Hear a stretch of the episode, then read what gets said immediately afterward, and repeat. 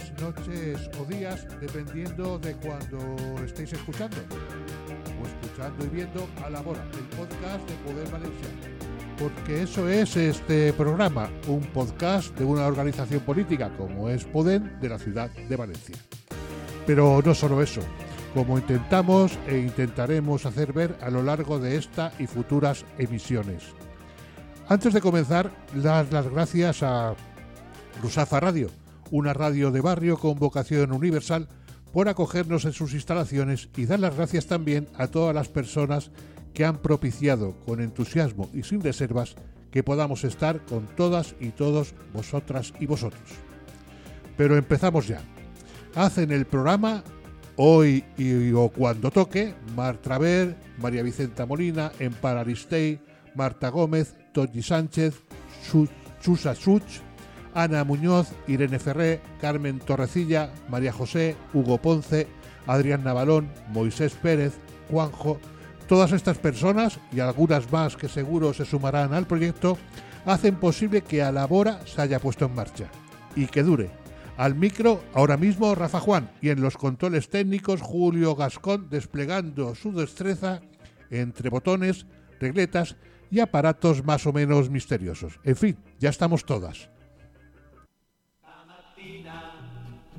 Sono alzato. Oh bella ciao, bella ciao, bella ciao, ciao, ciao. Stamattina mi sono alzato e ho trovato l'invaso. Oh partigiano, portami via. Oh bella ciao, bella ciao, bella ciao, ciao, ciao. Partigiano, portami via che mi sento di morire.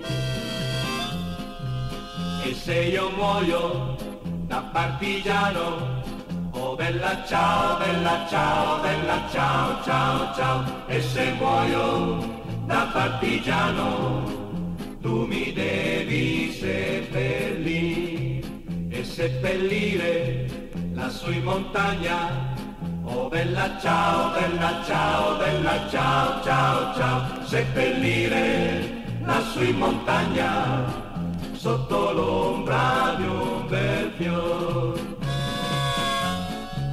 Tutte le genti che passeranno, oh bella ciao, bella ciao, bella ciao, ciao, ciao, e le genti che passeranno diranno che bel fior e questo è il fiore del partigiano. Oh bella ciao bella ciao bella ciao ciao ciao. Questo è il fiore del partigiano morto per la libertà. Questo è il fiore del partigiano morto per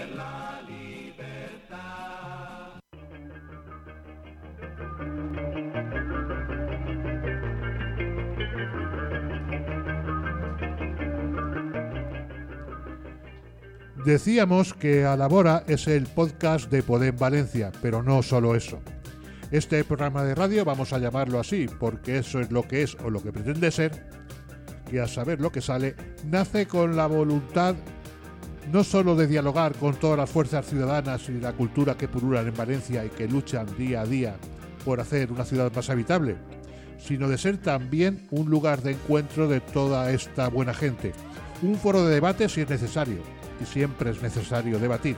Una gran plaza donde asociaciones y organizaciones ciudadanas, las vecinas y los vecinos de nuestras calles, la gente de la cultura, las personas que se parten el pecho y el alma día a día con los demás sin recompensa ni emolumentos, las y los jóvenes que intentan abrirse paso hacia el futuro a machetazos de esperanza y de alegría entre la venenosa maleza de esta selva neoliberal que nos aplasta, las mujeres que tienen que pelear cada minuto de su existencia por lo evidente, la igualdad, las gentes LGTBIA que luchan por ser quienes son y a quienes los de siempre pretenden devolver violentamente al armario, las personas que pintan, escriben, hacen música, modelan, recitan, representan, idean y crean con la única pretensión de hacer un poco más hermoso nuestro mundo y un poco más bella nuestra vida, de todas estas personas quiere ser un lugar de encuentro a la hora una inmensa plaza donde confluyan la buena voluntad, la solidaridad, el espíritu de lucha, la generosidad y sobre todo la libertad, la igualdad y la fraternidad. Bienvenidas y bienvenidos a esta plaza donde siempre estamos y estaremos a la hora de la buena gente. Quien nunca será bienvenida por mucho desodorante que se pongan, citamos a Antonio Mochado, es esa mala gente que camina y va apestando la tierra.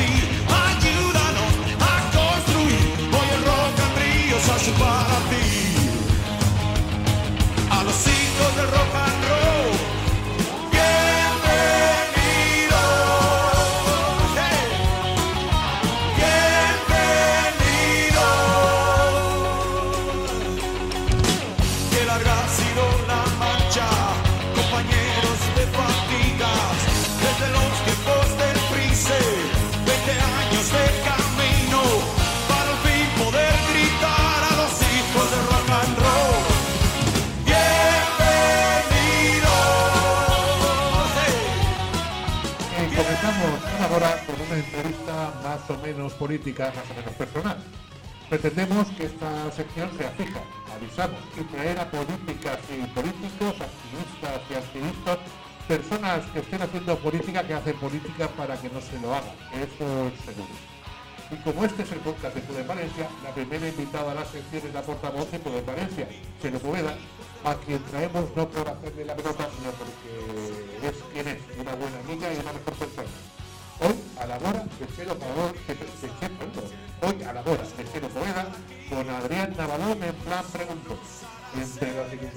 pareados, empezamos de aquella manera. Pero bueno, hay confianza, pues pasa lo que pasa.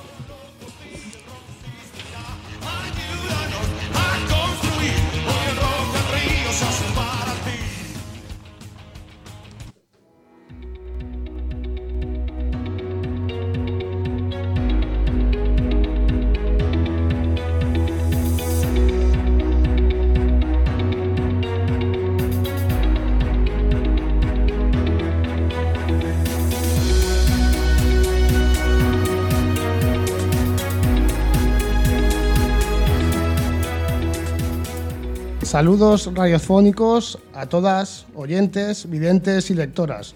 Hoy, en la entrevista de Alabora, Chelo Poveda, portavoz de Podem Valencia. Hay quien dice que las personas que prefieren la tortilla sin cebolla no son de fiar, pero claro, lo dicen porque les gusta la tortilla con cebolla. Esto es un poco como escuchar a la patronal diciendo que no hay que subir los salarios, que no es el momento. Chelo, sin más rodeos, ¿tú de qué eres más? ¿De tortilla de patata con o sin cebolla? Y otra pregunta, ¿crees que las personas que preferimos las- la tortilla sin cebolla somos gente de fiar? Buenas tardes a todos y a todas. Pues bueno, voy a hacerte la respuesta. Con cebolla siempre. Con La cebolla. tortilla. Sí, con cebolla siempre. Y bueno, no significa eso que no me guste también la tortilla de patatas sin cebolla, pero si me dan a elegir, siempre utilizo la cebolla. Y te voy a decir un secreto, es que yo tengo dos ingredientes de los que soy fan, eh, dos, dos productos de nuestra huerta, que son la cebolla y la naranja. la cebolla la utilizo prácticamente a diario en todos mis platos, en las ensaladas, en los guisos, en los gazpachos, en, en las cremas, en todo. O sea que con cebolla siempre. Bueno, yo me he apuntado que la próxima vez una sección de gastronomía. ¿no? Tortilla con, con naranja no, ¿verdad? No, tortilla Eso- con naranja no, la naranja de postre. Ahí estamos todos de acuerdo. Vale, entrando ya en materia, Chelo, eh, yo sé que eras médica de profesión y estoy seguro de que eso ha influido en tus concepciones políticas. ¿Nos podrías hablar un poquito de, de ello? Pues sí, yo eh, ya lo he contado en alguna ocasión. eh, soy, bueno, he sido inspectora médica durante 38 años eh, de profesión y es por, por, este, por esta labor, por este tipo de profesión, pues siempre he estado en contacto pues, con la precariedad, con la enfermedad, con la marginalidad. Y eso yo creo que ha, ha hecho que bueno, mis ideas eh, fueran en torno a, esa sensibilidad, ¿no? Y ver que, la, necesidad y la importancia de tener unos servicios públicos eh, potentes y fuertes pues para poder atender siempre a las personas cuando se encuentran en ese tipo de, de situaciones eh, precarias, ¿no? situaciones de vulnerabilidad. Habrás visto muy poca gente con seguro privado, ¿no? Claro, ninguna. Y bueno, y los ricos no venían a las consultas ni a, ni, ni a pedir prestaciones, ni económicas, ni farmacéuticas. En fin, yo me codeaba con, con la gente más vulnerable, ¿no? Muy bien. Yo tengo una pregunta que también eh, me, me llevo en la mente para mí mismo también. ¿Por qué te afiliaste a Podemos? Pues yo tuve una época previa al nacimiento de Podemos, eh, que fue mm, de- en el 2008.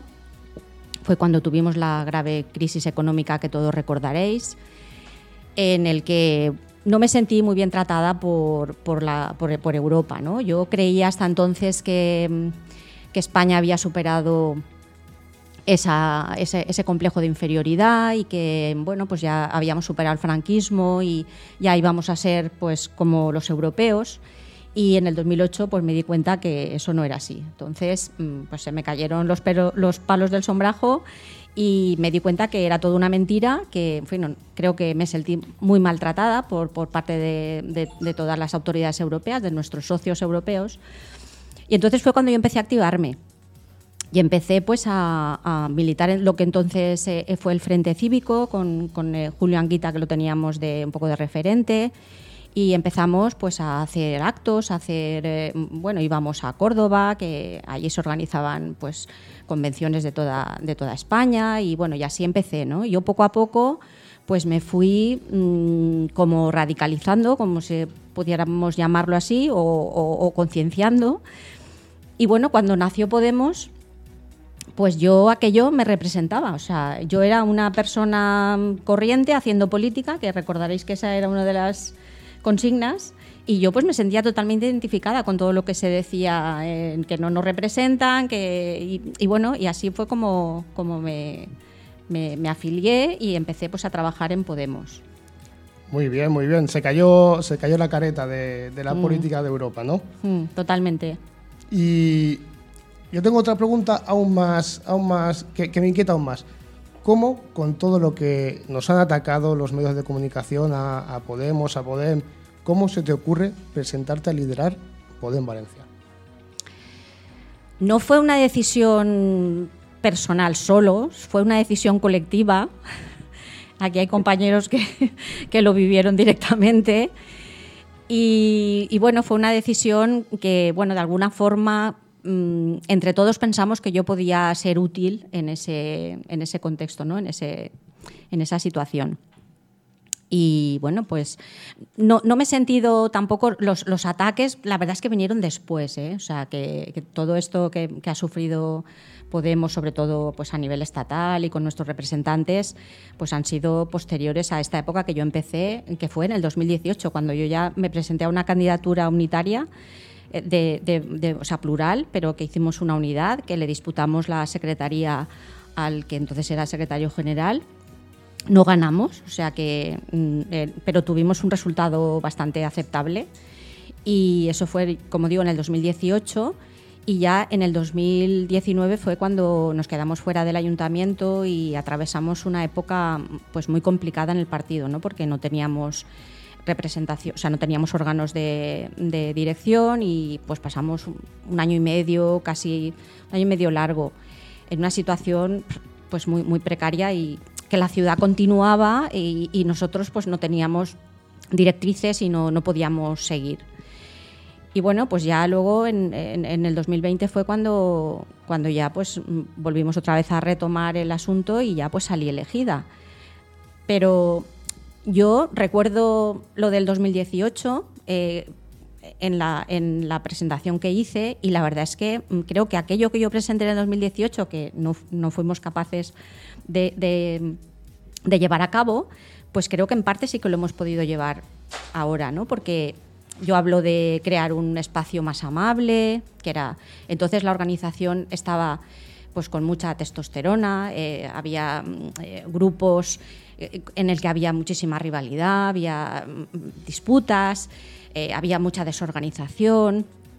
Y yo pues aquello mm, pues, vi que era un, un, un, Hice creo que un diagnóstico bastante acertado porque era una organización muy joven, muy joven, tenía cuatro años y, y claro, aquello era un poco caótico, ¿no?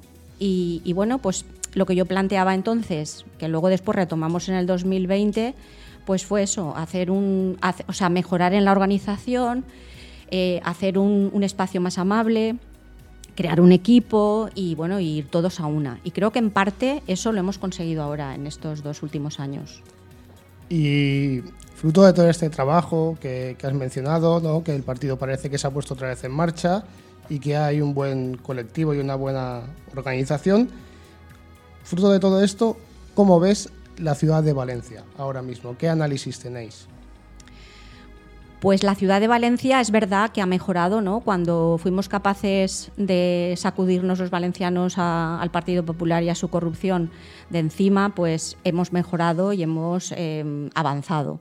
Pero es cierto que todavía tenemos muchísimos problemas que, hay que abordar, que además algunos venidos de, pues de esta situación sobrevenida que, que no esperábamos, que, pues, que ha sido la pandemia, que, que, está siendo la crisis social, la crisis económica, la crisis ecológica. Entonces, todo eso mm, está haciendo que tengamos una serie de necesidades en los barrios, que se estén produciendo una serie de, de problemas que tenemos que abordar. Algunos problemas son comunes en algunos barrios, como pueda ser, por ejemplo, la, el tema de la droga o de, de, la venta y del consumo de droga como pueda ser eh, el, el tema del, de la precariedad, el tema de la vivienda. Estos temas son bastante comunes y luego pues hay otros, otros ya muy concretos de algunos barrios, pues no sé, bueno, el mío por ejemplo de las casitas rosas o eh, en fin, otros ya más concretos y todo esto pues necesita una atención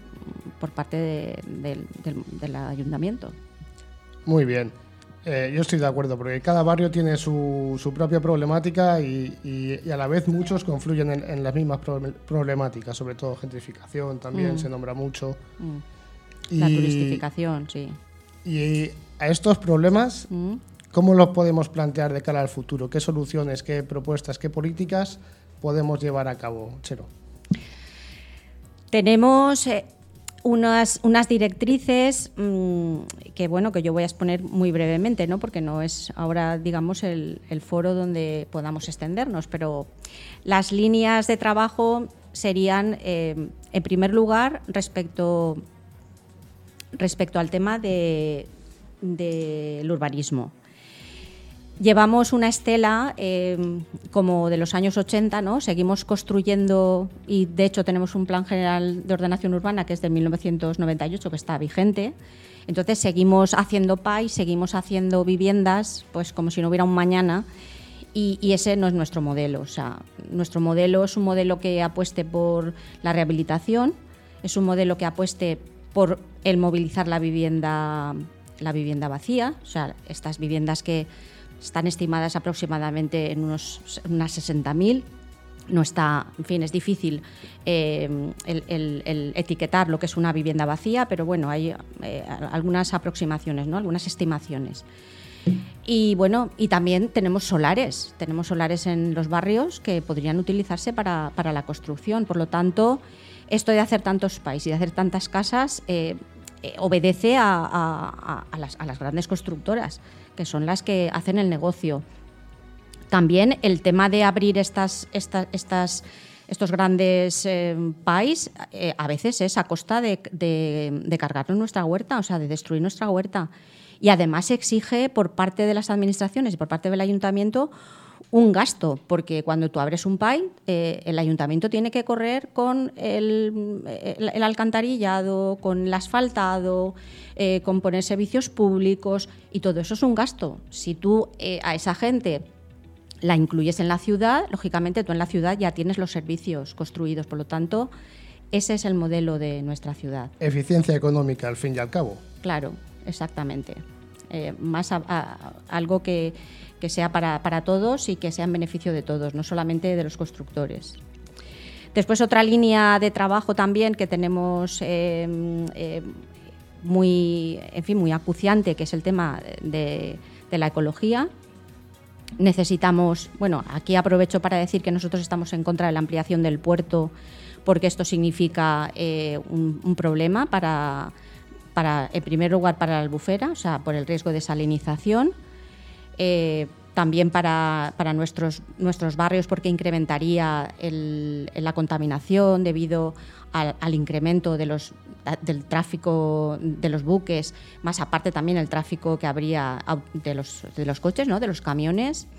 Y luego por el problema también de nuestras, de nuestras playas, ¿no? porque ya se ha visto que cuando se ha hecho la, la, la ampliación, o sea, el espigón que han hecho del puerto, eso ha hecho que, que sobre nuestras playas eh, se, produzca un, un, una falta de los, los o sea, la arena, ¿no? que no llega, porque las corrientes marinas son frenadas y por lo tanto nuestras playas se degradan. Así que nosotros apostamos por, nuestros parajes naturales, eh, o sea, eh, cuidarlos y también pues cuidar nuestra huerta y, después re, renaturalizar nuestra ciudad, ¿no? Porque con, con el tema de, del cambio climático que ya nadie eh, eh, cuestiona, o sea, pues tenemos un problema ahí que tenemos también que atender a nivel de la ciudad. Muy bien, Chelo, eh, muchas gracias. Y, y para finalizar, eh, creo que tenemos que, situar también un poquito en, en, la mentalidad, ¿no? Que necesitamos apostar por proyectos colectivos fuertes, como has dicho, que apuesten por el territorio, que apuesten por cuidar el medio ambiente. Pero yo quiero que hoy nos, nos cuentes un deseo personal que tengas de cara al futuro y un deseo político que, eh, que compartas con nosotras y con nosotros para la ciudad, para el país, para la comunidad, para lo que tú quieras, Chelo. Dale. Vale, pues yo un deseo personal es que, bueno, lo único que quiero es tener mucha salud, porque sin, sin ello es imposible poder funcionar. Yo tengo una estabilidad personal y familiar y por lo tanto no tengo ninguna carencia pero eso, mm, tener mucha salud. Y a nivel político, bueno, pues república, salud y república, podríamos decir. y después, bueno, que todas las personas que me acompañáis y todas aquellas que, estáis en el proyecto del partido y, bueno, y las que, las que vamos a ir eh, aglutinando, porque esto es un proceso que todavía no ha terminado, que tenemos que, que continuar eh, conforme vamos pues que no perdáis la ilusión, que no perdáis eh, la capacidad de trabajo y que bueno que, que, el nuevo el nuevo presidente de la Generalitat sea Héctor Illueca y la nueva alcaldesa sea Pilar Lima. Ese sería ya bueno pues mis grandes deseos políticos. Eso sería la leche. Sí. en, cua- en cualquier caso, eh, a mí sí que me gustaría hacerte una, una preguntilla sobre do- dos cuestiones, porque sabes que aparte de la ampliación del puerto, Mm. está prevista también la construcción de tropecientos hoteles y residencias y, y de todo. Y, y sabes que la- quien defiende este tipo de proyectos y tal, los defiende en función del interés económico. Es decir, va a traer muchos más ingresos a la ciudad, eh, etcétera, etcétera, etcétera, potencial desarrollo, esto va a ser jauja, vamos a nadar en oro y en longanizas. ¿Tú qué contestarías a, a- a- a estos argumentos de tipo económico? Pues que eso es completamente falso. Eh, en cuanto al, tema del puerto, los propios estibadores, el propio, eh, sindicato de estibadores ya hizo sus, cálculos y dijo que no era verdad, o sea, que, que fuesen a aumentar los puestos de trabajo. Por lo tanto, eso no tiene ningún sentido. Además, mm, se está viendo también que con el cambio climático eh, puede ser que las rutas eh, navieras eh, y, los grandes buques estos que, transportan los contenedores buscasen otras rutas y nosotros nos quedaríamos aquí con la ampliación del puerto y, bueno y, los barcos se irían por otras rutas. Luego hay que tener mucho cuidado de esas decisiones tan, esas obras tan faraónicas que, pueden perjudicar tanto a la ciudad, nos, nos, nos la pueden perjudicar muchísimo y que luego nos quedásemos aquí pues eh, muy, muy, fin, muy solos, porque los barcos buscasen otros, ot- otras rutas. Sí, respecto a residencia hemos visto que lo de Ceidía, por ejemplo, la proyectada en Ceidía era una auténtica barbaridad urbanística. A lo mejor, digo yo, a lo mejor desde mi ignorancia otras no lo son tanto. En cualquier caso, ¿no te parece excesivo tanto hotel tanta residencia? Claro, claro. eh, Aparte, los barrios, eh, eh, bueno, uno de los problemas que tienen los barrios del centro precisamente es la, turistificación que tienen y cada vez más pisos turísticos que, hacen un proceso de gentrificación y los vecinos se tienen que ir. Es por lo que están luchando ahora mismo los vecinos de Zaidía, para que no les pongan allí 700, 700 apartamentos que quieren poner y, bueno, en un barrio donde está absolutamente carente de servicios y, bueno, y, que no saben ni, ni, ni- ni cómo podrían tener ni aparcamientos los 700 nuevos eh, habitantes que tendrían allí. Entonces, bueno, mm, en ese sentido, eh, eh, ahí hay que controlar eh, muchísimo el tema del, turismo, claro, tiene que ser un turismo sostenible y que los vecinos tengan eh, pues su, su, vida, mm, en fin, eh, en unas condiciones que sean eh, aceptables, ¿no? Y que no estén en contra, o sea, que no estén a favor de los Sí, nos quedamos con eso, con, sí. con el concepto turismo sostenible. Turismo sostenible, sí, pero sí. sostenible. Exacto. Eh, y respecto a Podem, eh, a, a mí me, vamos, eh, me gustaría mucho preguntarte, y de hecho te lo pregunto, que es cierto que dentro de la organización pues ha habido una cierta pacificación, era Ujú. muy necesaria después de las turbulencias que se han vivido y padecido esto- estos últimos tiempos, pero eh, otra de las patas de Podemos era el, el contacto y el ir del co- codo con codo con los movimientos sociales y tal. ¿En qué fase está la organización en, cuanto a, recuperar ese, trabajo conjunto con todo tipo de movimientos sociales y ciudadanos? Bueno, nosotros hemos estado trabajando durante estos dos años con los movimientos y con, y con las plataformas, pues con la Comisión Ciudad Port, con las asociaciones. Entonces estamos mm, muy codo con codo con ellas, o sea que en ese sentido hemos trabajado y, y es donde por donde tenemos que, que- que continuar. O sea Pero que va bien la cosa. sí, eh, sí, va muy bien, va muy bien, va muy bien. Muy bien, pues muchas gracias eh, Chelo por acompañarnos y nos ha quedado muy claro que el proyecto defiende cómo vive la gente y no tanto los intereses económicos que se dedican a defender ya otros partidos y otra gente. Muchas gracias por acompañarnos en este primer programa y, y un saludo. Pues muchas gracias a vosotros. Gracias, Chelo, y no Venga. sea la primera vez que vengas por aquí. Bueno, venga, a cuando queráis, a vuestra disposición.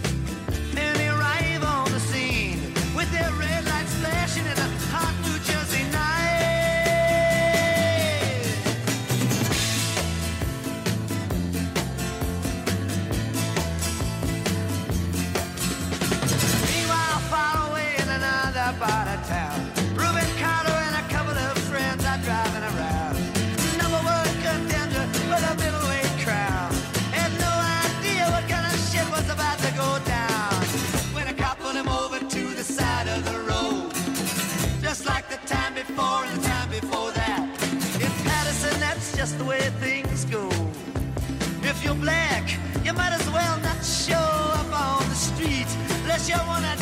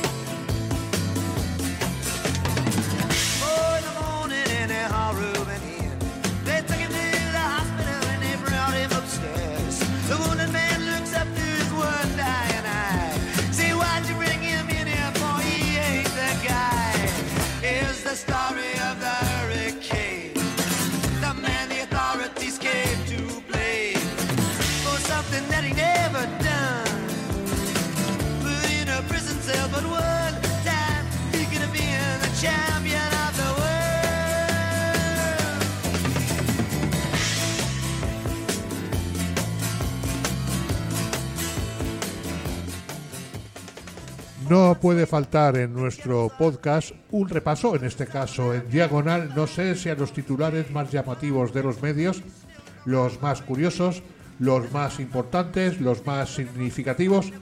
No tenemos la respuesta.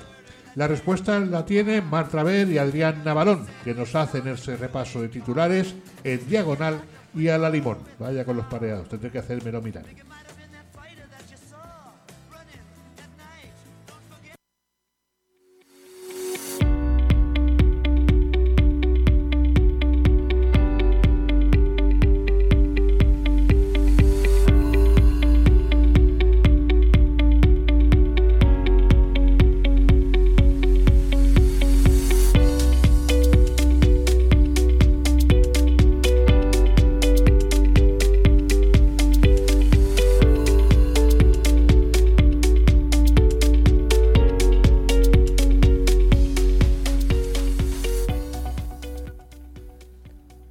Titulares en diagonal. Feminismo. El obispo de Alicante se manifiesta orando delante de una clínica abortiva. Parece que este obispo, José Ignacio Monilla, no practicaba la palabra del Señor, sino el acoso frente a mujeres que quizás estén en uno de los trances más duros de su vida. Como siempre, las estructuras de la Iglesia siguiendo la vanguardia de la reacción frente a la ampliación de los derechos de las mujeres. Desde este podcast, como no puede ser de otra manera, pedimos un aborto libre, gratuito, seguro y sin presiones.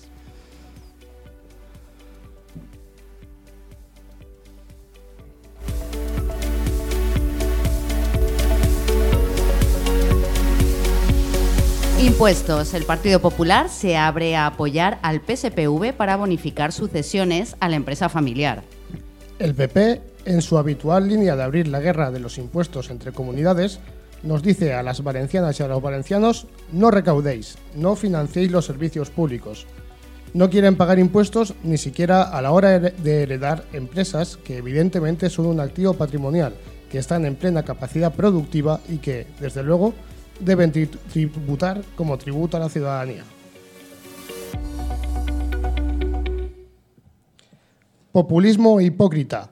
El líder del PP valenciano pide que Chimo Puig se congele el sueldo mientras cobra 10.000 10.000 euros más que él como eh, jefe de la Diputación de Valencia, De Alicante. de Alicante.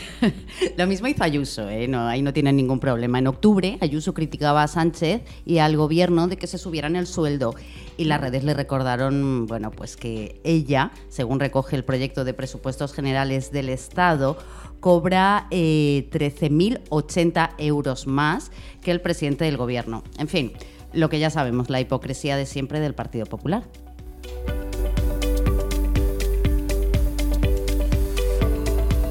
Pensiones. Cuca Gamarra, portavoz del Partido Popular. No pasaría nada por jubilarse a los 70 si la expectativa de vida sigue creciendo y llegamos bien. Sabemos que el trabajo de diputada del PP es un trabajo desahogado, con poca carga de trabajo y un buen sueldo. Pero, Cuca Gamarra, coja usted a una Kelly y dígale que a los 70 seguirá trabajando, o a un temporero, o a una barrendera, o a cualquiera que tenga un poco de sentido común. En Francia, la jubilación es a los 62 años. Quizás deberíamos ir tomando ejemplo.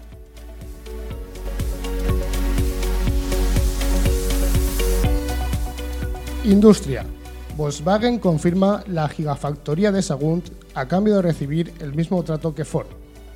Bueno, hoy estamos de enhorabuena, ha llegado la gigafactoría, pero sabemos que es lo que pide siempre la gran empresa, esos grandes defensores de la libertad de mercado, sobre todo si es para desregular las condiciones laborales, exigir recibir tratos preferentes de las administraciones, ayudas públicas, rebajas o exenciones de impuestos. Lo hace Amazon, Ford, y esperemos que ahora no lo haga Volkswagen. Con esa promesa de crear empleo, la administración pues les pone la alfombra roja y es absolutamente necesario que se haga una estrategia industrial en nuestro país y en nuestra comunidad, no simplemente yendo a rebufo de esos grandes proyectos y algunas promesas de trabajo que pueden no ser de calidad.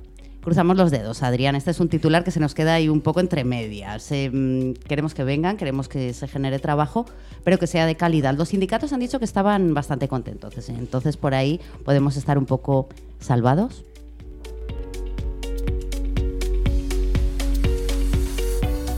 Puerto. Boluda acuerda la compra de la remolcadora holandesa Smith Lamnaco por 800 millones.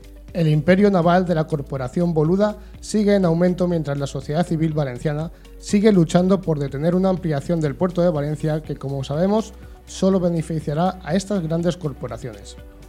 Un puerto de contenedores durmientes que destrozará nuestras playas y pone en peligro nuestra albufera, que apenas aportará valor añadido y que, desde luego, dará un buen negocio a las remolcadoras de la corporación Boluda.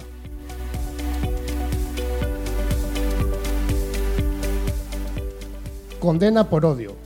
La justicia condena a un guardia civil por un delito de odio hacia menores migrantes a través de bulos. Ya era hora. Por fin.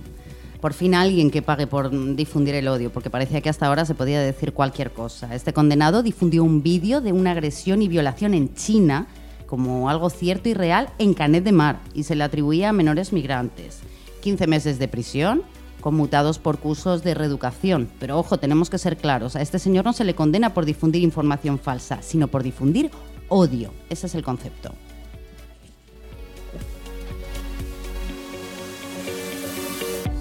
Paro patronal de transporte. Los transportistas que van a la huelga no han presentado ninguna denuncia por trabajar a pérdidas.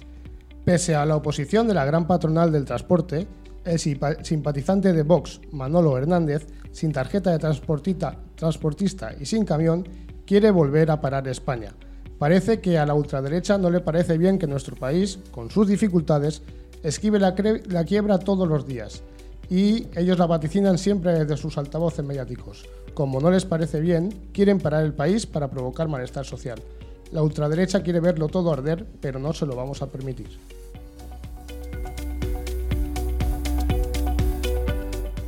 Soterramiento en Benimaclet.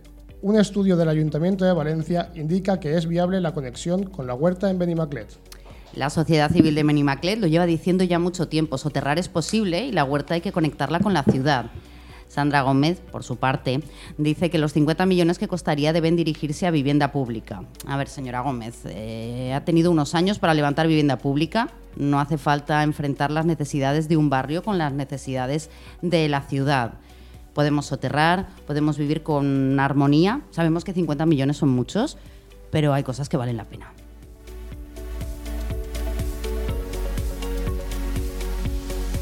Y acabamos con transporte municipal. El ayuntamiento inyecta 11,3 millones en la EMT para compensar la subida del combustible. El transporte público debe cambiar de punto de vista y caminar hacia un transporte barato y de calidad e incluso hacia la gratuidad. Las ciudades del futuro deben ser espacios para la gente y no para los coches. Deben ser espacios limpios, sin contaminación y que ayuden a combatir el cambio climático. Y deben ser espacios de justicia donde todas las personas se puedan mover en transporte público independientemente de su renta. Y en este futuro, las ciudades no deben caminar solas, sino que debe ser un debate de país, una estrategia de movilidad sostenible, compartida y cofinanciada por los municipios, las autonomías y el Estado. Te voto, eh, con, esa, con esa frase final te voto.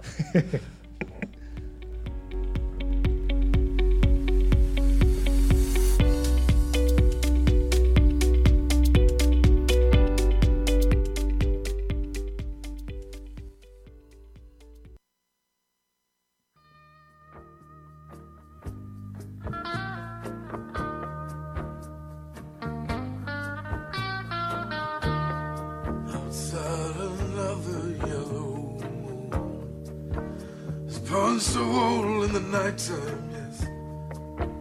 I climb to the window and down to the street. I'm shining like a new dime. Downtown trends are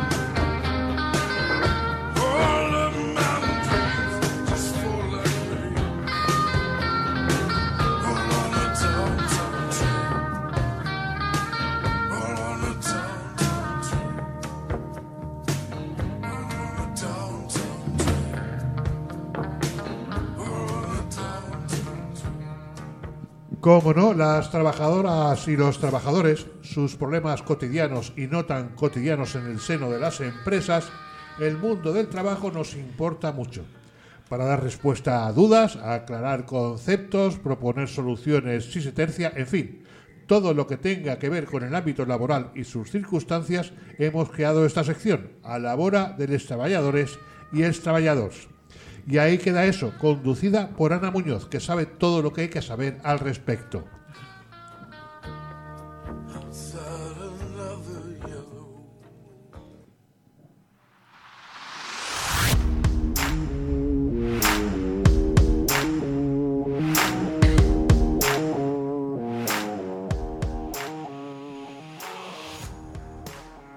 Bueno, pues aquí estamos en esta sección que, hemos creado con vocación de, bueno, pues de ayudar a la gente que trabajadora de, de aquí de Valencia, eh, resolviendo dudas básicamente. Yo hoy no me he preparado nada porque, claro, no tenemos ninguna consulta, pero como la mala gente de aquí que estamos, pues hago una tarea voluntaria y sí que he asesorado a gente sobre algunas cosas que, que voy a contar y así veis algunos ejemplos. Eh, hemos habilitado un correo electrónico que es alaboravlc.gmail.com luego al final lo volveré a repetir para que nos hagáis todas las consultas que queráis, que, que no hace falta que vayáis a un abogado, que nosotros os resolveremos las dudas.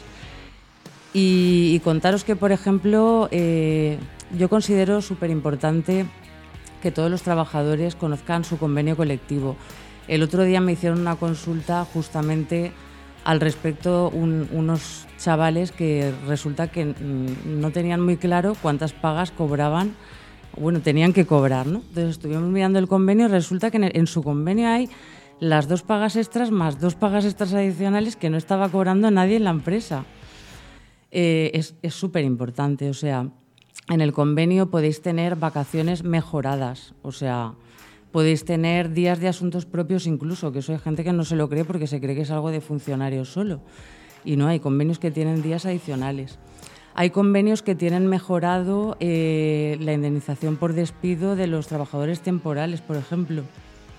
En fin, es una cosa que hay que tener muy en cuenta. Eh, miraros el convenio colectivo porque, porque ahí vais a encontrar muchas cosas. Ana, eh, ¿no deberían dártelo cuando entras a una empresa lo que es el yo, convenio yo- colectivo? yo creo que sí, pero, Pero no vamos, lo es hacen. que eso no solo no se hace, es que además la empresa tiene que aplicar un convenio en función de su actividad económica. Algunos no la aplican, se cogen el de oficinas y despachos, por ejemplo, que es un convenio más baratito. Eh, todas esas cosas, mm, yo para eso veo muy, muy importante la labor sindical, porque yendo a un sindicato te informas de si estás bien encuadrado, en tu convenio, incluso en tu puesto de trabajo, porque a veces te encuadran en un puesto que está por debajo de lo que estás haciendo. Eh, y yo allí en la inspección de trabajo, yo trabajo en la inspección de trabajo, no como inspectora, soy administrativa. Y, y sí que veo mucha gente que, que a lo mejor está como auxiliar, como peón y está realizando funciones muy superiores. Todo eso lo detalla también en el convenio. Y de todo eso también les pueden informar en un sindicato. Si no, pues podéis consultarlo aquí. Repito el correo, que es... Sí, a, veces hay pequeñas dudas que Sí. dices, bueno, es que mi caso es muy particular. Bueno, Ya. pues que nos lo hagan llegar. Bueno, pues miraremos el convenio que le corresponda y... Con respecto a esto de los convenios, yo es que por, por circunstancias, vamos, cuando curraba de, de reportero tribulete, eh, había un convenio de un sector determinado, lo voy a decir el calzado, que era increíble, pues tiraban no sé cuántos días negociando con amenazas de huelga y tal, y luego nadie lo cumplía. Cuando digo nadie, digo empresarios y trabajadores, porque al final en la mayor parte de las empresas, no en todas, todo el mundo iba al destajo. Yo no sé si esto es posible eh, combatirlo de alguna forma. Por no hablar de la economía sumergida y de la gente en este sector, y me imagino que habrá otros sectores también, de gente que trabaja en su casa. con- La economía sumergida es la nota principal del mercado laboral español. O sea, la inspección de trabajo detecta mogollón de casos de, de economía sumergida. Se están haciendo muchísimas liquidaciones y, y poniendo muchas sanciones a empresas porque muchísima gente sin dar de alta, Eh, en fin, es, es que, es, es que no sé ni, ni qué más decir de esto porque es que es evidente. O sea, se- mm, si las empresas entendieran que entre ellas se están fastidiando, vendrían a ponernos denuncias, que vienen, vienen a ponernos denuncias empresas a la inspección. Porque una peluquera que está ejerciendo... No, no, es- eso es verdad. Una peluquera que está ejerciendo en su casa no está de alta, no tiene de alta a sus trabajadores y está compitiendo de forma desleal con una peluquería que está abierta, está pagando sus impuestos, está todo el mundo de alta. Entonces, eso yo creo que el problema es que aquí, en general, el tema ese habría que concienciarse un poco. Que al final, ganamos todos. Si hacemos las cosas legales, al final ganamos todos. Y los que más, los, los pequeños empresarios, porque las empresas grandes eh, tienen todas las ventajas a la hora de competir. Bueno, y ahora ya centrándonos más en los trabajadores, Vamos que es lo que a mí me interesa, eh, comentar, bueno, que aquí podemos resolver dudas pues de, de prestaciones, por ejemplo, de prestaciones de desempleo, de jubilación. Ahora, por ejemplo, está en el candelero, pues que si se aprueba la subida esta de del 8,5% en las jubilaciones, pues hay gente que le va a convenir jubilarse antes de que acabe este año. Porque aunque le tocara el año que viene, el coeficiente reductor es menor que la subida que tendría en la pensión. Lo digo porque compañeros de tesorería ya se están pidiendo la jubilación y cuando ves eso es que algo hay. Entonces eso es un tema también que, que la gente que tenga que jubilarse el año que viene se podría mirar porque es que mm, les conviene fijo. O sea, el, coeficiente reductor máximo es el 5,5, creo que eso es menor que la subida. ¿Vale? Y encima trabajas menos tiempo, te jubilas antes, ¿no? vale. Eh, ¿Qué más cosas? Pues quería comentar, por ejemplo, que hay gente que, viene allí a la inspección, hace una denuncia y, y a veces esa denuncia se, se puede usar, y esto lo digo así un poco con la boca pequeña, para incluso ir luego al empresario y decirle, mira, eh, te he puesto esta denuncia porque como no me estás haciendo, la podría retirar. Yo no sé si esto está bien que la lo diga aquí, pero es que me da igual, si le puede servir a alguien y le ha servido a gente. Porque el empresario al final dice, pues mira, le pago a este y que no me venga la inspección, que va a ser peor el remedio que la enfermedad. Pero nos da miedo en general denunciar por, porque te estigmatiza, te, te marca. eh, No en estigmatiza tu nada puesto porque- de trabajo o no. es lo que creemos. No, esti- no estigmatiza nada porque las denuncias en la inspección son totalmente anónimas. O sea, en la ley reguladora de la inspección de trabajo dice claramente que los inspectores no pueden eh, revelar la identidad del denunciante.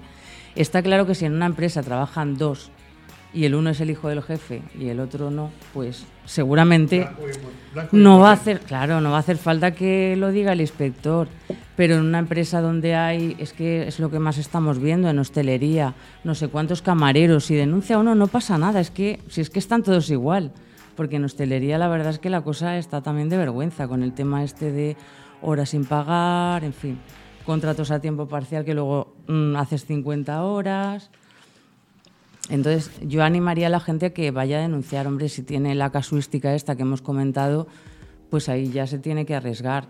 También os digo que hay gente que está muy en precario y muy mal de pasta y va y hace la denuncia. O sea que a veces es que también uno tiene La justicia, que la claro, justicia. tiene que envalentonarse un poco porque al final siempre estás eh, sometido y trabajando en unas condiciones muy penosas. Lo que pasa que, que con la experiencia que tengo en las pequeñas y medianas empresas, para de alguna forma ser un poco reivindicativo, reivindicativo, hay que tenerlo muy bien puesto. O sea, porque es muy difícil, es muy difícil ser, por ejemplo, eh, delegado sindical en una pequeña empresa. Muy, muy difícil, cuesta mucho.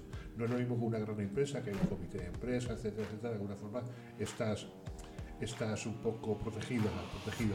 ¿Esto está previsto también por la inspección? ¿Tienen en cuenta estos factores? A ver, la inspección es que hace muchísimas inspecciones sin que haya denuncia. Es que ha- hay también un concepto de la inspección. La inspección no solo hace las visitas de las denuncias, o sea, hace muchísimas más. De hecho, lo que más hace son visitas de, de otro tipo. A lo mejor hacen una, por llamarlo de alguna forma que la gente lo entienda, redada.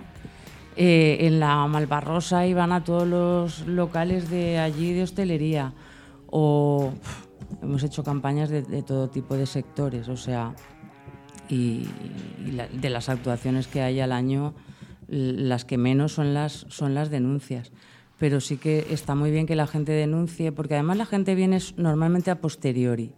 Entonces, cuando ya la han despedido, ya es muy, es muy difícil comprobar las cosas, tienes que tener pruebas. Eh, pero si tú estás en el puesto de trabajo y en tu contrato pone que acabas a las 5 de la tarde y a las 7 estás allí, pues ya está. Es así de fácil. Y otras cosas que se pueden ver yendo al sitio. Eh, yo por eso sí que mm, insisto en que la gente vaya y denuncie en la inspección. ¿Cómo se hace una inspección? Danos ahí un- unas pautas básicas. Es que se eh, puede hacer de muchísimas formas. Yo llego, tengo un problema pues con mi horario laboral, imaginemos, y entonces yo llego con, con la documentación, con un WhatsApp de mi jefe de hoy te quedas cuatro horas más para hasta el cierre o cómo se hace. Es que las inspecciones es, o sea, es que hay mo- mogollón de formas. En primer lugar depende del inspector, porque cada uno también tiene un poco su, su modus operandi. Eh, lo normal es que mm, a raíz de una denuncia pues se vaya a la empresa cuando la empresa no se lo espera. Eh, de hecho, los inspectores van vestidos así muy, muy normalitos, llevan coches muy normalitos, no van con Mercedes ni nada para que no se noten las cosas. Y luego, es que depende del caso. Hay veces que se cita a la empresa a ir allí porque el caso requiere documentación y otras cosas. Eh, no, no te puedo decir un método concreto. Y tampoco quiero yo centrar esto en la inspección de trabajo, porque bueno, yo quería comentar también que hay muchas dudas que tiene la gente, pues eh, no solo cuando va allí, sino cuando yo hago el tema este voluntario que hago, pues que me preguntan cosas como, ay, ¿y si estoy de baja me pueden despedir? Pues bueno, ahora no te pueden despedir por, es- por estar enfermo, porque la, reforma que se hizo es que ya no te pueden despedir por estar enfermo, que es que se podía, o sea, si tú estabas enfermo X días te podían despedir. Y eso es muy fuerte, pero estaba ahí. Eh, ahora mismo el despido por estando de baja es nulo y, y sería la única excepción junto con el de la mujer embarazada. El sindicalista también, el representante sindical también. No, una duda en este sentido. Yo estoy dado de baja y la empresa hace un ERE. Y va todo el mundo a la calle. Temporalmente lo que sea. El de baja también va. Es que, a ver, claro, eso es lo que iba a decir, que en España en principio el despido es libre, eso que todo el mundo lo tenga claro. Hay casos contados y que están muy regulados. Si una empresa cierra, todo el mundo se va a la calle. O sea, porque eso ya no es porque esté el señor enfermo, ni porque esté la señora embarazada, eso es evidentemente porque la empresa cierra. Entonces, en esos casos, pues se iría todo el mundo a la calle, eso ahí no hay tu tía. Pero el último que se iría a la calle serían el sindicalista, la señora embarazada y el señor que está de baja. Antes tendrían que despedir a todo el mundo, o sea, que la gente ahí que esté tranquila porque por ahí está cubierto. Está cubierto desde hace poco, ¿eh? que eso también que quede muy clarito. Eh, comentar, pues, eh, por ejemplo, hace un tiempo me vino una chica y me dijo, es que siempre que voy a la entrevista de trabajo me dicen que si me pienso casar y quedarme embarazada. Y, y yo, claro, digo, pues hombre, supongo que sí y tal, porque soy una persona joven. Y digo, ¿y tú qué quieres? ¿Responder esa pregunta? ¿No responderla? Porque esta pregunta es totalmente anticonstitucional. Es ilegal. Inconstitucional, perdón. Pero es ilegal, pero si no respondes, ya has respondido. Claro, entonces yo le digo, ¿tú qué quieres? ¿Responderla, no responderla, mandarles a la mierda? O sea, puedes hacer todas las cosas que quieras, porque como la pregunta es ilegal, puedes hasta decir que eres estéril. O sea, puedes decir, no, yo no puedo, yo no voy a tener hijos, no, no puedo porque es que soy estéril. Te lo puedes inventar. Y si al año que viene te quedas embarazada, pues milagro. Si es que, a ver, mm, partiendo de la base de que el que está haciendo mal es el que está preguntando, ¿Sabes cuándo duele más? Que a, mí me lo han hecho, bueno, te puedo decir que en el 70% de las entrevistas de trabajo que he hecho, cuando lo hace una mujer. uy, Y dices, bueno, qué poca sororidad me estoy Sí. encontrando aquí. Entonces, ellas entiendo que están condicionadas pues, eh, por, que haya rentabilidad, porque el jefe les diga no cojas a alguien, que luego nos vaya. Porque, claro, no es solo que te quedes embarazada, es que ya se da por supuesto que si el niño se pone malo, eres tú la que se va a quedar en casa, eres tú la que va a... te- Bueno, y aunque fuera así. pero están todavía pues eh, poniendo unos roles eh, de, mm, de se- según sexos que te están condicionando a la hora de contratar. Y cuando es una mujer la que directamente eh, te lo está preguntando a ti, dices, bueno, es que deberías tú haberte revelado con quien te esté pidiendo que, que me hagas esta pregunta. Esta chica en concreto eh, ya tiene trabajo. Entonces, espero que le vaya muy bien porque además la tía era una tía súper súper buena, una tía súper inteligente, tenía sus premios de extraordinarios de fin de carrera y todo, o sea, era increíble y no había forma porque siempre contrataban al chico, ¿sabes? Entonces, bueno, yo cuando era jovencilla fui a una entrevista de trabajo y era de una marca de muy conocida de tintes para el pelo y en fin, no digo el nombre. Y me dijeron, date una vueltecita para verme el tipito y eso. O sea, que estas cosas las llevamos sufriendo. Y sí, en mi caso era una mujer y la verdad es que duele más. Duele más. Mm. ¿Alguna cosita más, Ana? Y si Pues, no, eh, recordamos sobre todo, antes de que acabes, de nuevo el, el correo, que yo creo que puede haber mucha gente Sí, se me, queda, se me queda un mogollón de cosas por contar. La verdad es que creía que se me iba a pasar el tiempo mucho más lento. Que esta sección va a ser de las estrellas de, Ah. porque además el mundo del trabajo es. No, y no se acaba nunca. Entonces sí que me gustaría que la gente preguntara, porque, eh, bueno, ya os digo que nosotros nos vamos a informar, vamos a intentar eh, informarnos al máximo de las cosas que nos preguntéis y daros soluciones. Y os repito el mail. El mail es alabora VLC, la abreviatura de Valencia, alabora VLC, arroba gmail.com. Ana, tú te coges cada caso de, de los que van a pedirte asesoramiento como personal, porque me he dado cuenta, has dicho, bueno, esta chica Totalmente. ya tiene trabajo, como si Totalmente. lo tuviera tu, tu Es prima. que, es que somos unos malvados todos los que estamos aquí, entonces pues... Nos sí, queremos yo, a yo la me, gente. yo me lo tomo muy personal porque para mí la gente es vamos, lo más importante. Pues muchas gracias, Ana, y ya sabéis, cualquier problema laboral que tengáis o cualquier duda, aquí está Ana Muñoz para responder ampliamente con conocimiento.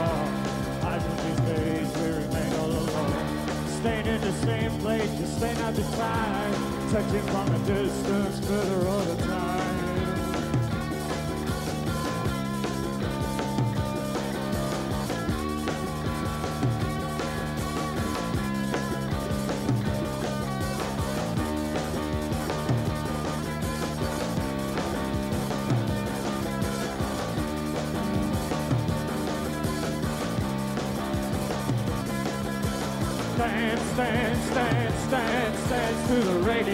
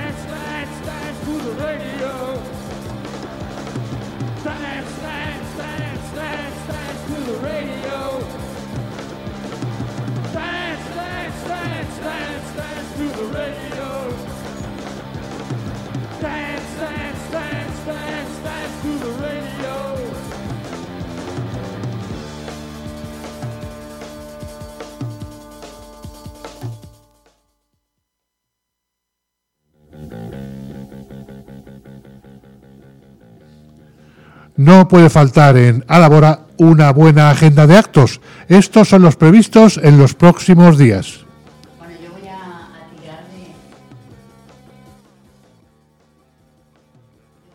De, de la agenda que utilizamos, que ya sabéis que la tenéis en el, en el WhatsApp de Podem Valencia.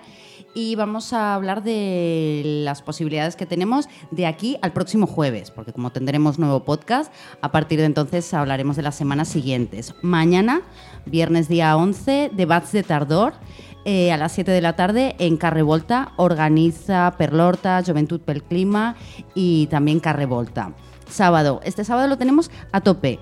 Aniversario de Cabañal Horta a las 10 y media en Cabañal Horta, calle Granero sin número, en el Clot Portuari del Cabañal. Sembrar la llavor a las 11 y media, Educación Ecosocial, esto lo lleva haciendo eh, varias semanas eh, desde la asociación Jarit. Tenemos Ecomaclet en Benimaclet a las 10 en la plaza de, la iglesia, organizan Ecomaclet, la repartidora y Sabana Books. Y a las once y media, que estamos convocadas muchas, concentració Acció per l'Octubre Trans, eh, será Jay. A las once y media, Plaza de la Reina. Vamos a ir muchas, ya lo decimos. Tenemos que sacar adelante esta ley trans. que estamos encontrando eh, bastantes bloqueos, creo que ya lo sabéis, eh, con el Partido Socialista. Nos van poniendo enmiendas, es a nivel nacional, pero aquí en, en Valencia la concentración que organiza Lambda Valencia es a las once y media de este sábado en la Plaza de la Reina. Por la tarde, nueva cita, también vamos a estar eh, muchas compañeras de, de Podem Valencia. Eh, justicia climática y energética, importante, a las 6 de la tarde en la Plaza de la Virgen de Valencia organiza Alianza por el Clima. Y ya nos pasamos al lunes, presentación de libros, coloquio y debate sobre el Consejo General del Poder Judicial, Joaquín Bosch y José Martín, a las 7 de la tarde en el Rector Peset, organiza Institut d'Estudis Polítics. El martes 15, debats de tardor, panoràmica de la corrupció al País Valencià, de nuevo en Carrevolta a las 7 de la tarde. Y el jueves eh, tenemos también otro debat de tardor a las 7, noves veus en defensa del territori y un taller de autodefensa feminista en el campus de la Universidad Politécnica de Valencia que organiza la Asamblea Feminista de Valencia. Ese sí que es largo, de 4 a 8, pero podemos eh, apuntarnos a ese taller de autodefensa que me parece muy interesante en el correo electrónico valencia.asambleafeminista, con dos S, asamblea, arroba gmail.com.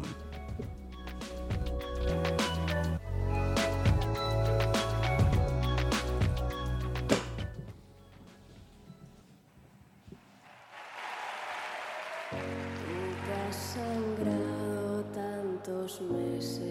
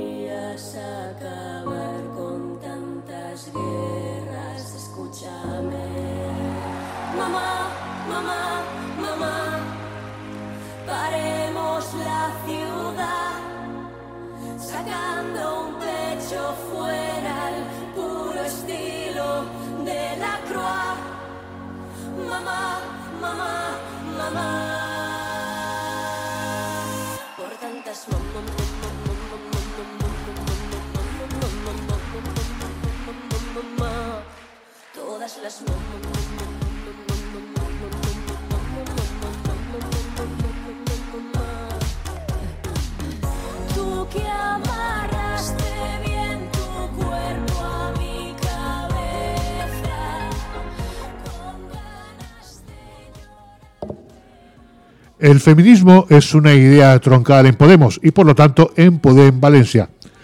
Nosotras siempre a la hora de les dones. Por eso cerraremos siempre nuestro podcast con una mesa de mujeres, una mesa de dones conducida por Mar Traver.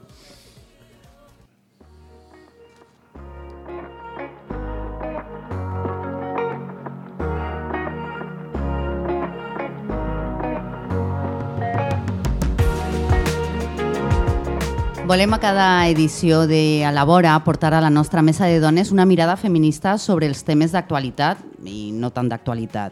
I avui, per a començar, volia fer un repàs a les dones que històricament han marcat la lluita feminista fins avui. Jo és que he de dir, i després parlarem un poquet d'això, que jo no tinc una cultura feminista molt arraigada, em falta informació i sempre estic intentant llegir perquè hi ha molt i no m'ho se posen fàcil.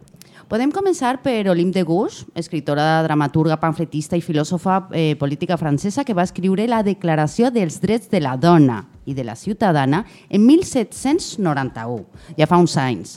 Mary Wollstonecraft, coneguda com la mare del feminisme, que va ser una destacada filòsofa, educadora i autora anglesa, que té una obra molt important, Vindicació dels Drets de la Dona, 1792. Elizabeth Cady Stanton va ser una dona sufragista i abolicionista estadounidenca que ha passat a la història com una de les majors pioneres per la lluita dels drets de les dones. Emmeline Pankhurst, Pankhurst, me costa un poquet, va ser una activista política britànica i líder del moviment sufragista que va ajudar a les dones a guanyar el dret a votar a Gran Bretanya. Emilia Pardo Bazán, i ja sí que la tenim un poquet més coneguda, novel·lista, periodista, assagista, crítica literària, i va ser reconeguda per la seva lluita incansable per l'emancipació de la dona. Va introduir a Espanya el debat francès i, i britànic que s'estaven donant sobre feminisme i entre 1892 i 1914 va dirigir i finançar la Biblioteca de la Dona. Clara Campoamor, escriptora, política i advocada espanyola que va lluitar pels drets de la dona, impulsora del sufragi femení a Espanya, i gràcies a ella les dones van poder votar per primera volta en 1933.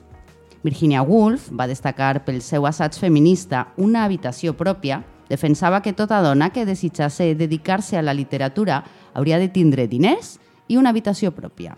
Simone de Beauvoir, la primera a prendre com a centre del seu qüestionament filosòfic a la dona i el seu plantejament, per a l'època mm, no la miràvem gens bé, contravenia les convencions socials a l'hora de parlar de la igualtat de les dones, l'emancipació, el seu paper de, el de la dona dins de la llar i la seva relació amb l'home. Betty Friedan, fundadora i pionera eh, presidenta de l'Organització Nacional per a les Dones, en 1966 va defensar postures d'entorn eh, de l'avortament, salaris iguals per a homes i dones, permís de maternitat, 1966. Estem, estem ja més proper d'ací, però encara moltes coses a, a fer.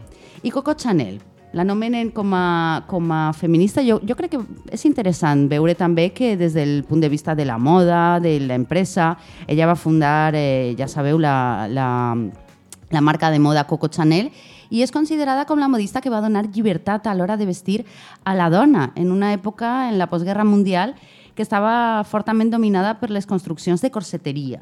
La dona anava mm, sempre eh, incòmoda per anar guapa i va ser una llibertat. Suposa que, que el feminisme, com, com estem ve, eh, veient, arriba a tots els eh, llocs, a tots els eh, racons i també a, a, la moda i a com vestim i, i ens fa més lliures el poder vestir com volem. Ja vegeu que des de finals del segle XVIII eh, aquestes dones han estat abanderant la lluita feminista. No són les úniques, òbviament, hi ha moltes més. Jo he fet una selecció. Ja en la primera meitat del segle XXI, on estem ara, eh, estem assentades, som feministes i encara que no som filòsofes, no som pensadores, tenim molta a aportar. Així que jo eh, presente a Antonia Sánchez, a Ana Muñoz i a Carmen Torrecilla, elles van a ser les convidades d'esta primera mesa de dones. Va passar, eh, van a passar per ací altres dones, però sempre eh, volem que siguen eh, dones feministes. Eh, hi ha d'un altre tipus? bueno, sí, per desgràcia hi ha dones que no són feministes. Portem el primer tema, entroncant amb l'anterior. Creieu que hi ha prou informació i formació feminista? Jo dic, per a començar, que jo no la tinc ens queda molt per aprendre i jo no tinc prou hores en el dia perquè no m'arriba d'un altre lloc que si no m'ho busque jo. No sé què penseu. Sí, yo, bueno, yo estoy de acuerdo contigo y lo que has comentado de, de que no tienes una cultura feminista arraigada, yo me siento de la misma manera. O sea, yo lo que sé de feminismo es porque lo he sufrido en mis carnes. O sea, me refiero, he tenido que luchar desde muy pequeña y espero que, bueno, seguiré luchando por, por todas las que tienen que venir detrás. Entonces, es, o sea, yo hable con quien hable, siempre encuentras algún tipo de, de- de- problema y algún tipo de, traba por ser mujer. Y, y bueno, no, yo creo que nos hace falta más cultura feminista, pero creo que lo llevamos, o sea, hay que sacarlo, lo llevamos dentro y lo tenemos que sacar. Lo que pasa es que, bueno, pues no hay información, no hay formación. Eh, la gente joven sobre todo, yo estoy muy preocupada por la gente joven y, y creo que tenemos que empezar a hablar como su lenguaje. Entonces, a veces, o sea, me pongo a veces a pensar cómo hacerlo, cómo explicarlo, cómo, cómo llegar a esta gente que es más visual, que son más de redes sociales y ah, se me ocurren varias cuestiones y varios temas de, de- de poder hacerlo y de, de generar esa información o generar esa formación que creo que es súper necesaria. Aunque lo lleves dentro, aunque lo hayas sufrido y quieras luchar por eso, eh, creo que todas deberíamos de conocer, o sea, científicos, tú preguntas por, científicos y siempre, científicos, de hecho hablamos de científicos, no hablamos de científicas, siempre salen nombres de hombres. O sea, ¿por qué no conocemos a mujeres? O en cualquier, en cualquier sector siempre la mayoría son, son hombres y, las mujeres pues estamos como, como relegadas. Entonces, sería muy interesante descubrir libros que sean, pues bueno, las bases del feminismo o, feminismo para dummies, que digo yo, o sea, cuestiones simples, fáciles, sencillas y que lleguen a todo el mundo. O, incluso, bueno, libros, formación o, temas incluso pues visuales. El, el podcast este también puede servir a mucha gente. Bueno, yo lo que quiero comentar al respecto, eh, eh, las, mujeres que mi compañera Mar ha citado, eh, pues sí, han sido grandes feministas, son las que han avanzado, pero ahora mismo nos encontramos en la cuarta ola y en la cuarta ola eh, estamos todavía inmersas en un patriarcado que nos oprime. La lucha feminista es una lucha política por la igualdad, no estamos contra los hombres, estamos por ser igual que ellos y estamos consiguiendo cosas, pero a unos niveles todavía muy bajos. Eh, la, educación feminista es que debía de darse en la escuela. Eh, empezar por ahí, por la educación, porque es muy importante educar en feminismo. Y educar en feminismo eh, no solamente a los niños, sino incluso a los adultos. Yo siempre digo que cuando se van a hacer recursos en los institutos o en los colegios para, todo el alumnado, todas las alumnas y todos los niños, deberían ir también sus padres y sus abuelos, porque eh, ellos también necesitan educación en feminismo, porque luego cuando nos encontramos de frente contra la violencia, la violencia machista es, eh, está provocada por esos padres esos abuelos, son los que ejecutan, porque ellos no han recibido educación. Entonces deberíamos ir por ahí. Es muy importante la educación. Ujú. Bueno, yo estoy totalmente de acuerdo en que no hay bastante información ni formación. Yo tengo dos hijas además y yo sé que yo misma tengo micromachismos, porque claro, a mí me han educado eh, con sus ya micromachismos, incluso machismos, entonces claro, esto es una cosa que hay que parar en algún momento y me gustaría que mi hija, mm, mi hija mayor ya es un poco tarde, pero mi hija pequeña pues recibiera más formación e información en el instituto. Hay gente que se siente muy amenazada porque haya una educación feminista. No lo entiendo, porque el feminismo nos cansamos de decir que significa igualdad. Eh, pero bueno, supongo que hay varones eh, amenazados. No eh, crec que siguin tant ells com eh, el, el patriarcat global Mhm. que lluita perquè no aconseguim els drets que han de ser nostres i utilitzar qualsevol cosa. És, és molt fàcil. Ataques a l'altre, li dius que, que t'està desprestigiant com a home i ja t'endús de, del teu costat a, a gent que no fa una reflexió. És el, el patriarcat que no ens deixa avançar. Eh, parlava ara de, de eh, científics eh, i, i més eh, col·lectius eh, professionals, però jo vaig llegir l'altre dia un article que, que, que em va sorprendre molt, perquè ja entronque amb, amb el segon tema, eh, la dona sempre ha estat a la cuina. I qui són els cuiners més famosos? Són homes. Mm. És, és, és antitètic, no, no, no- no té sentit. Mm. Per què? Perquè està sempre promocionat l'home en qualsevol eh, camp de- d'estudi o de- o. I entronque amb el segon tema perquè eh, l'estar la dona a la llar, a la casa, eh, sempre ha permès tindre eh, llocs eh, per a dones. Estaven cosint, estaven pelant armeles quan venia ara Nadal, eh, estaven, no sé, fent coses de mimbre, i, i jo crec que s'han perdut un poquet eh, estos espais. El, el feminisme més, mm, no sé, eh, Toñi té més eh, eh, visió i, i, i més formació, a lo millor dels anys 70, 80, 90, que volia fer una dona amb igualtat de drets, però que al final eh, el, el que es trobava més que fèiem les coses a la llar i les coses fora, ens ha fet estar hiperactives, tot el dia eh, mm, tenim que demostrar eh, que som les millors i espais de, de pau, de tranquil·litat, de sororitat, els hem perdut. Fem igualment la, la, la, la llavor a la llar i després quan, quan eixim fora també hem de ser les millors. Jo voldria retomar eh, este, espais. Esta, esta mesa de dones és perfecta, però donar-nos compte de, de que estar eh, entre dones és segur, perquè hi ha, hi ha moments en el que els homes han d'estar fora perquè hem de parlar de coses nostres, hem d'estar eh, tranquil·les i segures i, i no sé com, com retrobar el, el, el punt de, de, de germanor entre nosaltres.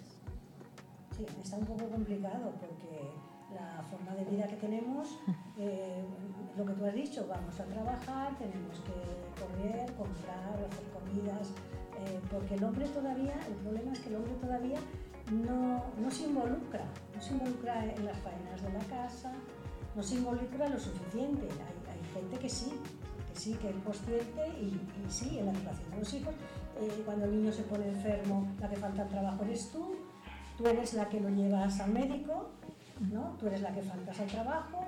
Entonces, eh, a nivel laboral también tienes problemas en ese sentido, como antes comentaba la compañera, eh, que las empresas pues siempre buscan mejor, un, un le dan un enfoque masculino porque piensan que, que esa persona va a cumplir más, va a estar más tiempo. Además, también incluso eh, se les paga más, siempre son los que reciben de toda la empresa, eh, son los que ocupan altos los cargos más altos, reciben más dinero en complementos y la mujer siempre se queda un poquito relegada. Eh, es que es un trabajo de pedagogía y, totalmente de, ir poco a poco, poco a poco. Eh, es un trabajo bestial, pero estamos aquí para eso. O sea, las feministas, eh, vamos, no, no vamos a, dejar, a dejar que, que esto ocurra. O sea, nosotras estamos luchando, seguimos luchando y lo que hay que, darle muchísima visibilidad a, las mujeres y, en educación, pues, bueno, pues eh, el tema que estabas comentando tú, pocas que sabemos quiénes son los investigadores, pero no sabemos las mujeres, pues es que tienen que aparecer en los libros de texto. Los libros de texto tienen que aparecer las escritoras, como los escritores, y las investigadoras, y las científicas, y las fotógrafas, y, y- y toda la gente para que todo el mundo conozca eh, que las mujeres estamos ahí de siempre. Siempre hemos estado trabajando y siempre hemos estado haciendo cosas. Eh, en la época primitiva se ha descubierto que las mujeres también participaban en la caza, en la caza de, de o en la caza de, de animales que utilizaban para, para comer, y la mujer era cazadora también. O sea, ha sido a posteriori cuando el patriarcado se sentó y dijo, no, eh, yo vos- voy a ser el que salga a trabajar y tú eres la que te vas a quedar en casa cocinando con los niños, pero eso ha sido en tiempos modernos, antes no existía. Mm. Yo veo para eso muy importante lo que decía ella de la sororidad. Tenemos que ayudarnos, arroparnos, sentirnos en un espacio seguro entre nosotras, eh, no competir entre nosotras, que eso a veces se da también. Y en ese sentido yo creo que sí, que hay que intentar hacer un poco de comuna, sin excluir a nadie, ¿no? Pero que lo que decía Mar, que nosotras tenemos nuestras cosas en común y que hablarlas y que apoyarnos y, y eso la verdad es que se echa de menos. También la doble carga esa que llevamos de trabajo, quieras que no te deja muy, muy poco espacio. Yo tengo muy, muy poco espacio para hacer cosas extras, aparte de mi casa y mi trabajo, es que no da para más. Sí, bueno, yo estoy de acuerdo también.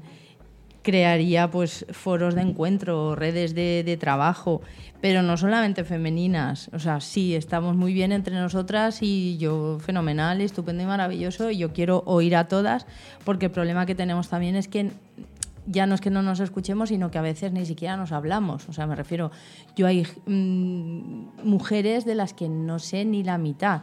Eh, a veces sí que te pones a indagar en temas, por ejemplo, de agresiones sexuales y son temas que son tabú, incluso entre nosotras, incluso entre gente que tienes la máxima confianza. Entonces sí que creo que deberíamos de generar al- espacios de este tipo. No sé, vuelvo a insistir, este, esta mesa de encuentro es un espacio ideal y también pues un espacio de confianza en el que podamos explicar todo. O sea, podamos hablar de todo, pero no solamente nosotras, porque ellos también tienen que saber lo que nos pasa a nosotras y cómo nos sentimos en determinadas circunstancias, porque muchas veces, o sea, sí, yo, eh, muchos hombres, sí, yo me considero feminista, pero a veces no sabes, o sea, cómo nosotras lo percibimos o cómo nosotras nos sentimos o lo que nos ha pasado, porque, vamos, yo pocas mujeres encuentro que no hayan tenido ningún problema de cualquier tipo, ¿eh? o sea, como mujer, en el trabajo, en relaciones sexuales, en relaciones de pareja, mm, temas de falta de responsabilidad afectiva, que, que me parece, o sea, a día de hoy estamos, vamos, con el tema de las redes sociales, mm, estamos, está a la orden del día. Entonces, sí, crear espacios donde nosotras nos podamos sentir seguras, pero donde nosotras también nos veamos, o sea, podamos comunicarlo y que lo sepan y que nos escuchen y que lo oigan de primera mano, porque estoy convencidísima que la, mi- bueno, la mitad, más de la mitad de, de de los hombres que conocemos no tienen ni idea de lo que nos ha podido pasar, porque incluso hasta nosotras, en nuestro entorno particular y personal, lo escondemos. Mm, Muchas veces nos da vergüenza hablarlo, nos, nos, da, nos genera o lo, lo, lo tomas como por encima, cuestiones superficiales. Yo misma, o sea, yo misma he padecido mm, temas que no he contado y cuando lo has contado la gente se, se tira las manos a la cabeza y parece mentira y no, y está pasando. Y me está pasando a mí, le está pasando a tu vecina, le está pasando y no lo sabemos y no lo hablamos. Entonces, a lo mejor este sería un foro ideal para expresarnos libremente y contar lo que nos está pasando o lo que nos ha pasado o cómo lo hemos resuelto. I quan t'ho contes, Te sempre hi libera. ha alguna, no? I sempre hi ha alguna que Sí, te diu, a mi també, perquè obris un poquet Sí, sí, pues, sí, sí. eh, eh, eixa parcel·la més íntima. Mm. Eh, jo estic d'acord en integrar a, a, als homes, però ells també han de fer el seu treball per la seva banda de construint-se, perquè jo suposo que també és dur eh, per, a, per a ells. Òbviament no és comparable el que hem patit tot este temps, però ells també trobar-se que els seus referents, el, el que feia el seu pare, el que feia el seu iaio, de sobte és incorrecte i quan ho analitza veu que és incorrecte. No és perquè li ho digui a una dona feminista. Aleshores, la deconstrucció masculina també pot formar part d'aquesta banda més formativa, el que, el que estava dient Toñi de, de, de l'escola, perquè un home que de sempre ell ha estat el, eh, qui ha manat a casa o el que no ha fet el, el llit perquè ja el feia la dona eh, i, i ha de deconstruir-se ell mateix. No sé si teniu casos d'algun home que hagi vist una evolució cap al feminisme, perquè això també reconforta. Sí, pero bueno, yo lo veo más fácil que ellos se deconstruyan a, a poder llegar a entender. de- o sea, no lo veo tan difícil. O sea, no, es no, ponerse. No, es O tan sea, fácil, ¿eh? Porque eso es, es lo que yo quería decir es antes poder. cuando he dicho lo de... Porque a lo mejor se me ha entendido mal. Yo no tengo nada en contra de los hombres, por Dios. O sea, No, no, por favor. cuando yo digo lo de los varones eh, y su papel central, eh, es lo que estaba diciendo, que para ellos tiene que ser también súper difícil perder ese papel central, ese rol que tenían de, ¿sabes? Del, del que lleva el pan a casa, de, ¿sabes? No sé. Entonces yo creo que para ellos también, mm, yo lo que he visto es al contrario, gente muy normal que ahora es súper machista. Y creo que es por ese... Amb la esa- por de Por esa amenaza, por esas noticias No que corren, por esa... Sí. ellos se piensan que, que tienen que siempre han tenido unos privilegios y que, Ujú. y que si nosotros caminamos hacia la igualdad, pues ellos pierden un poquito de Sí, es como que pierdan con nuestra ganancia. El, no missatge, entiende. el missatge és que guanyem tots. Sí, eso es Guanyem lo que digo, totes. que ellos no pierden con nuestra ganancia al revés. Seguramente ganamos todos. Ens queden tres minutets i, i no volia deixar perquè amb aquests missatges eh, masclistes, de por que, que tenen, també hi ha gent que nega la, la violència masclista. Ens diuen que la violència no té gènere. I jo porto tres notícies que m'han fet por les tres. El día 3 de, de noviembre, a juicio el acusado de matar a una mujer al pisotearle la cabeza contra el suelo, en Valencia. El fiscal solicita nueve años de cárcel para eh, el procesado, quien alega que solo le dio un empujón para que dejara de agredir a su pareja. Seguimos con un detenido por tirar a su mujer por las escaleras delante de sus hijos menores en Valencia. Eh, eso el 5 de noviembre. Y, por ejemplo, 10 años de cárcel a un hombre por estrangular a su mujer y ocultar el cadáver en el maletero. Eso fue el martes pasado. Favor. Mm. Fa Adem- por, eh. Además da igual el día. Todos sí, los días però hay jo he agarrat tres notícies d'aquesta darrera setmana per a que aquell qui nega la, la violència de, de gènere, la violència contra la dona, no, no puga dir que, que, que és el normal. Qui mata a un altre mm, o la, la clava al cotxe, no sé, és, és, una, és una violència molt, molt dura mm, i jo crec que té encara eh, pitjor justificació, mai no té la violència, però perquè és propera i, te, i estàs jugant amb, amb els sentiments de l'altra persona i finalment és tan teua que la mates. És una botxeria total. Mhm. què, què, què, què podem pa- fer amb aquesta violència que també a, a lo millor Carmen ha, ha obert un poquet la, la, la capsa de, de, de que no contem a ningú. A ningú, no, no som capaços de, de, de dir-ho.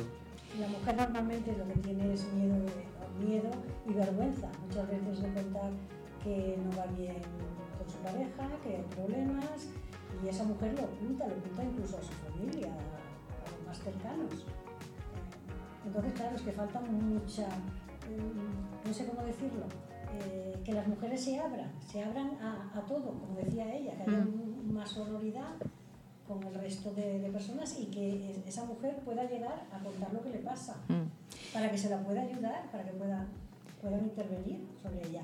Porque eh, tenemos, bueno, desde el Ministerio de, de- del Ministerio de Igualdad, eh, siempre estamos dando los teléfonos, el 016, ¿eh? es un teléfono que atiende a, to- a todas, ya a todas las víctimas de, de violencia, eh, está las 24 horas del día, eh, los 7 días de la semana y te atiende en 53 idiomas. Hay psicólogos, hay muchos especialistas que tú llamas, tienes un problema y ellos, vamos, mm, te, lo, te lo van a, te van a escuchar y te van a, a decir lo que puedes hacer. I no deixa rastre, que és molt important, que ara tot el món li fa por si en la factura es va marcar el 016. He de tallar ja, jo estic super a gust. Ui. A Rafa Juan li anem a demanar més temps per a la mesa de dones, perquè és un gust.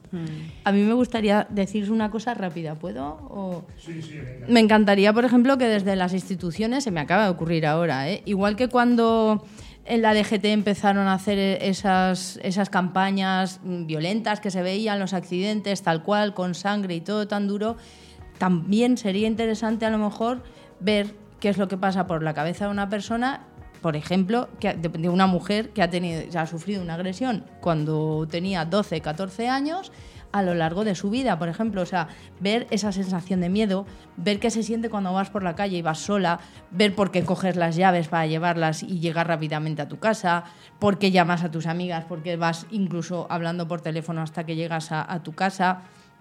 O sea, hacer mm, campañas de ese tipo que se vea y que se sepa. Y, y a ver si concienciamos a alguien. No, m'a- M'agrada. Bueno, Rafa, que si ens dones més temps el pròxim podcast. Intentaremos que sea media hora. Ya reajustaremos tiempos y todo. Eso ha sido el primero y, y ha salido como ha salido. Creo que no ha salido mal del todo.